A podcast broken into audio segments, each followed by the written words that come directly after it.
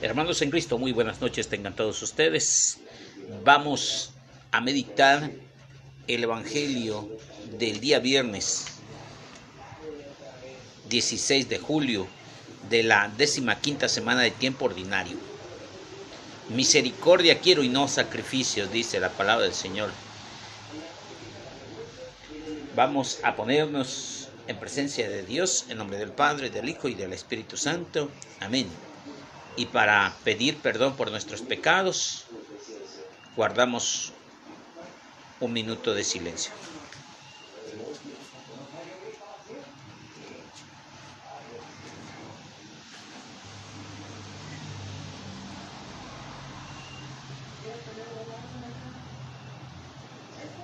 Decimos todos juntos, yo confieso ante Dios Padre Todopoderoso y ante ustedes hermanos que he pecado mucho de pensamiento, palabra, obra y omisión, por mi culpa, por mi culpa, por mi grande culpa. Por eso ruego a Santa María, siempre Virgen, a los ángeles, a los santos y ante ustedes hermanos que, que intercedan a mí ante Dios nuestro Señor.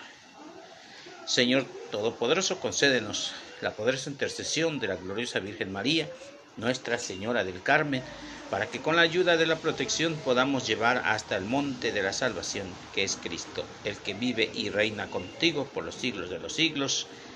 Amén. Celebramos a Nuestra Señora del Carmen, por eso el manto para el día de mañana en el altar es blanco, aunque estemos en tiempo ordinario, que sería verde. Primera lectura del libro del Éxodo. En aquellos días Moisés y Aarón hicieron muchos prodigios ante el faraón, pero el Señor endureció su corazón al faraón, que no dejó de salir de su país a los hijos de Israel. El Señor les dijo a Moisés y Aarón en tierra de Egipto, este mes será para ustedes el primero de todos los meses y el principal del año. Díganle a toda comunidad de Israel, el día 10 de este mes tomará cada uno un cordero por familia, uno por casa. Si la familia es demasiado pequeña para comer para comérselo, que se junte con los vecinos y elija un cordero adecuado. El número de personas y la cantidad que haya para cada cual pueda comer. Será un animal sin defecto, macho, de un año, cordero o cabrito guardarán hasta el día 14 del mes, cuando toda la comunidad de los hijos de Israel lo inmolará al atardecer. Tomarán la sangre y lo rociarán los dos, las dos jambas y, y el dintel de la puerta de la casa donde vayan a comer el cordero. Esta noche comerán la carne asada a fuego, comerán panes sin levadura, hierbas amargas. No comerán el cordero crudo o cocido, sino asado. Lo comerán todo, también la cabeza, las patas y las entrañas. No dejarán nada de él para mañana. Lo que sobre lo quemarán. Y comerán así con la cintura ceñida y las sandalias en los pies, un bastón en la mano y a toda prisa, porque la Pascua, es decir, el paso del Señor. Yo pasaré esa noche por la tierra de Egipto e iré a todos los primogénitos del país de Egipto, desde los hombres hasta los ganados. Castigaré a todos los dioses de Egipto, yo el Señor. La sangre les servirá de señal en las casas donde habitan ustedes. Cuando Vea la sangre, pasaré a lo largo y no habrá entre ustedes plaga exterminadora cuando hiera yo la tierra de Egipto. Ese día pasará para ustedes un memorial. Lo celebrarán como fiesta en honor al Señor de generación en generación. Celebrarán esta festividad como institución perpetua. Palabra de Dios. Te alabamos, Señor. Al salmo responsorial contestaremos, cumpliré mis promesas al Señor, como Él pagaré al Señor todo el bien que me ha hecho, Levantaré el cáliz de la salvación e invocaré el nombre del Señor. Todos. Cumpliré mis promesas al Señor. A los ojos del Señor es muy penoso que mueran sus amigos. De la muerte, Señor, nos has librado. A mí, tu esclavo e hijo de tu esclava. Todos Cumpliré mis promesas al Señor. Te ofreceré con gratitud un sacrificio e invocaré tu nombre.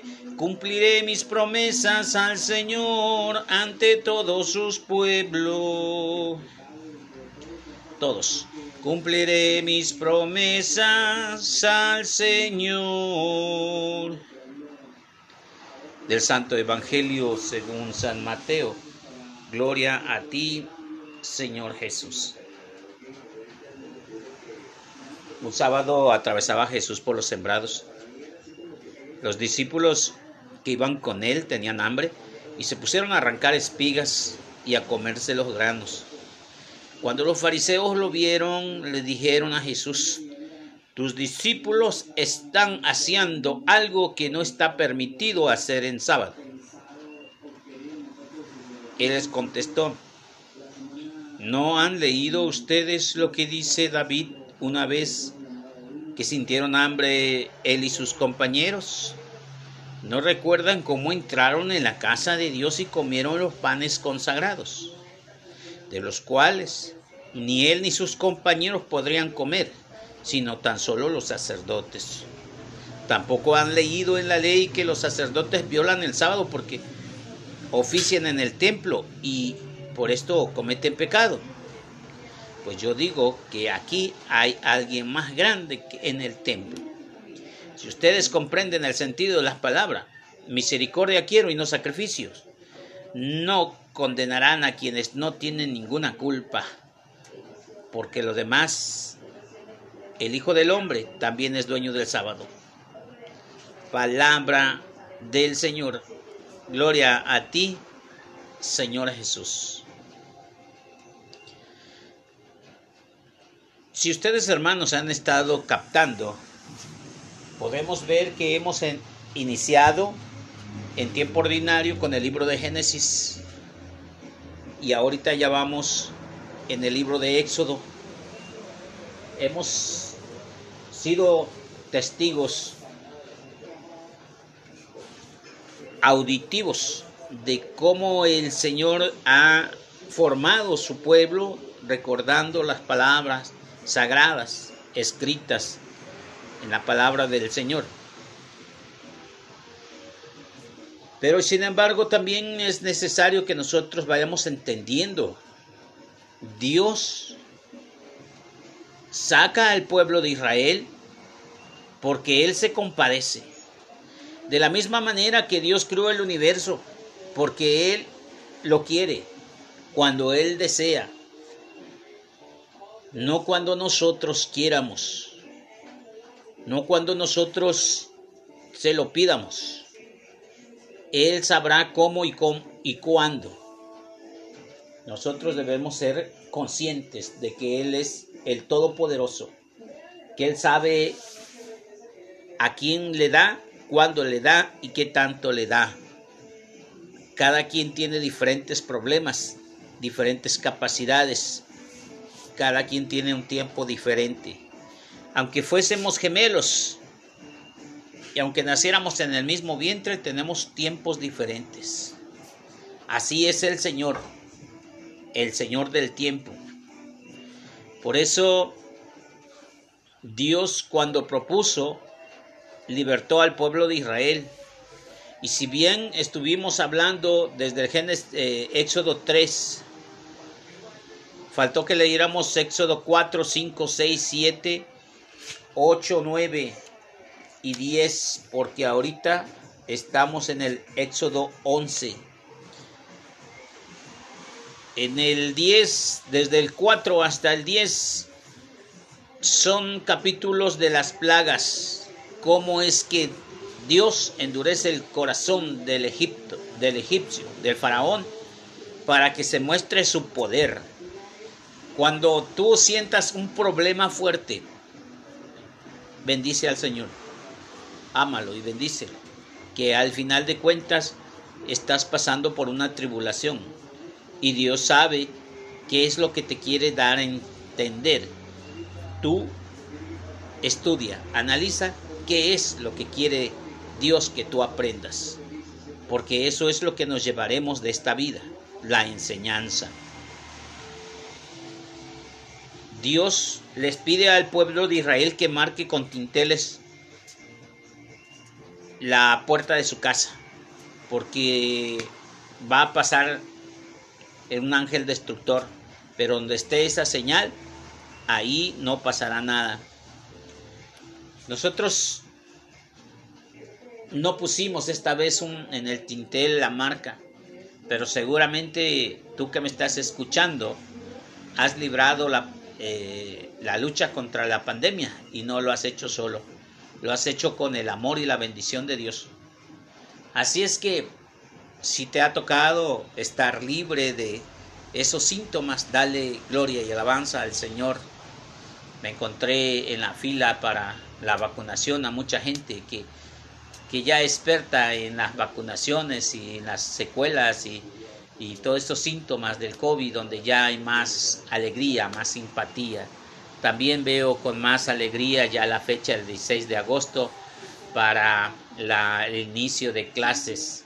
Esto me parece estupendo, la alegría. Y sin embargo vamos a seguirnos cuidando porque el virus todavía anda suelto y es necesario que nosotros dispongamos de la voluntad de Dios y de las medidas sanitarias. El Salmo 115 dice, cumpliré mis promesas al Señor. Si el Señor cumple sus promesas, lo más lógico es que tú también cumplas las tuyas, ¿verdad? Así es que no cumplir promesas que le haces a Dios es un pecado y grande. Aguas con aquellos que hacen juramentos de no tomar y luego no se aguantan.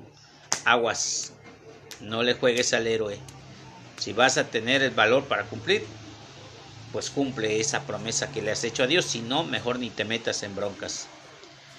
Para el Centro Evangelio, según San Juan, capítulo 10, verso 27.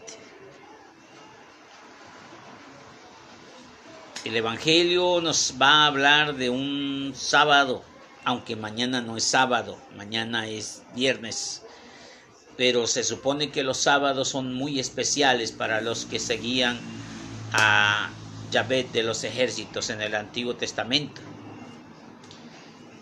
Se suponía que en aquel entonces no tenías que hacer nada el sábado. Aquí se presenta el poder de Dios para manifestar que las cosas a veces nosotros las hacemos dentro de la misma iglesia como servidores, pero a veces perdemos la noción de las circunstancias. Nos convertimos en moralistas. No, vas a, no va a hacer falta en alguna comunidad la hermana que cree saber mucho o que se pone el traje de juez y está con su martillito, quien sí, quien no, o aquellas personas que, que todos les parece mal, todo lo, lo que hacen los demás está mal, solamente lo que ellos hacen está muy bien. Es posible que mucha gente sea así porque en la antigüedad como a hoy sigue siendo personas de la misma forma de ser. Es decir, estos hombres fariseos que decían escudriñar muy bien las escrituras, pues pasaban meditando la palabra de Dios día y noche. Ellos que se sabían de al derecho y al revés los, eh, los libros del Pentateuco, los profetas y otros libros, pero aún así estaban como errados en sus meditaciones. Ellos pues seguían pensando que el día sábado estaba prohibido hacer todo tipo de actividad. Por eso cuando ven pasar a Jesús con sus discípulos caminando y atravesando por el trigal y viendo que recogían trigo, les pareció algo espantoso. Aparte de que estaban haciendo una actividad económica, estaban robando. Pero ellos ni siquiera se fijaron en el acto del robo, más bien se dieron cuenta en que la actividad económica del día sábado, si hubiera sido el viernes no había problema, hubiera sido miércoles no iba a haber problema, el problema era que día sábado. Por eso los fariseos se enojaron mucho con Jesús y Jesús les tuvo que decir, bueno, lo que pasa que ustedes no han leído las escrituras Cachetada con guante blanco para todos aquellos que no leemos la Sagrada Escritura. Jesús se aplica y, les da a entender que no basta con leer la Biblia y con saber muchas cosas. También es necesario dar el punto exacto a la palabra de Dios. ¿Acaso que no sabes que David también entró al templo, profanó el templo y comió pan consagrado, solamente los sacerdotes? Cometió sacrilegio, pero era cuestión de sangre, era cuestión de hambre, era cuestión de, de salvar una vida. Por eso dice, si ustedes supieran qué significa sacrificio misericordia quiero y no sacrificio. No condenarían a nadie a quienes no tienen ninguna culpa. Misericordia quiero y no sacrificio. Pensamos que Dios nos va a castigar. Pensamos que Dios es malo, que está esperando que te equivoques para darte con un látigo. Eso no es cierto. Eso son mil mentiras, mentiras del demonio. Dios es justo, Dios nos ama al extremo y seguramente encontrará una justificación a nuestros pecados, claro está, si tú no lo has hecho con toda la intención del mundo. Pero habrá personas en que sean perdonadas por más pecadoras que éstas sean. Y sabes una cosa, hermano, quiero que sepas, que yo también me siento contento de esa esperanza. Dice Romanos 5:5 que la esperanza no falla y tengo la confianza en que el Señor perdonará todos mis pecados, los que he confesado los que haré, porque no soy perfecto. Pero aquí cabe mencionar que hay muchos que se sienten capaces de recriminar a otra persona como aquel que mira la paja en el ojo ajeno. Así también de esa misma manera, pero estaban analizando ahora en contra de Jesús y en contra de sus discípulos. Por eso Jesús les aplica esta frase que no es del Nuevo Testamento, sino del Antiguo Testamento. Misericordia quiero y no sacrificios. A veces pensamos que hacer sacrificios es darle gloria a Dios. No sé, a veces eres masoquista y te gusta hacerle al cuento, pero Dios verdaderamente no quiere sacrificios, quiere que ames, que perdones, que te dejes amar por Dios, que vivas intensamente la vida con responsabilidad. Es lo que quiere Dios. Malamente las corrientes filosóficas modernas han tildado a la religión como un como fanatismo, como una actividad humana engendrada en el subconsciente y transmitida de generación en generación por eh, nuestros ancestros muy, muy indígenas. Eso no es cierto, es totalmente lo contrario.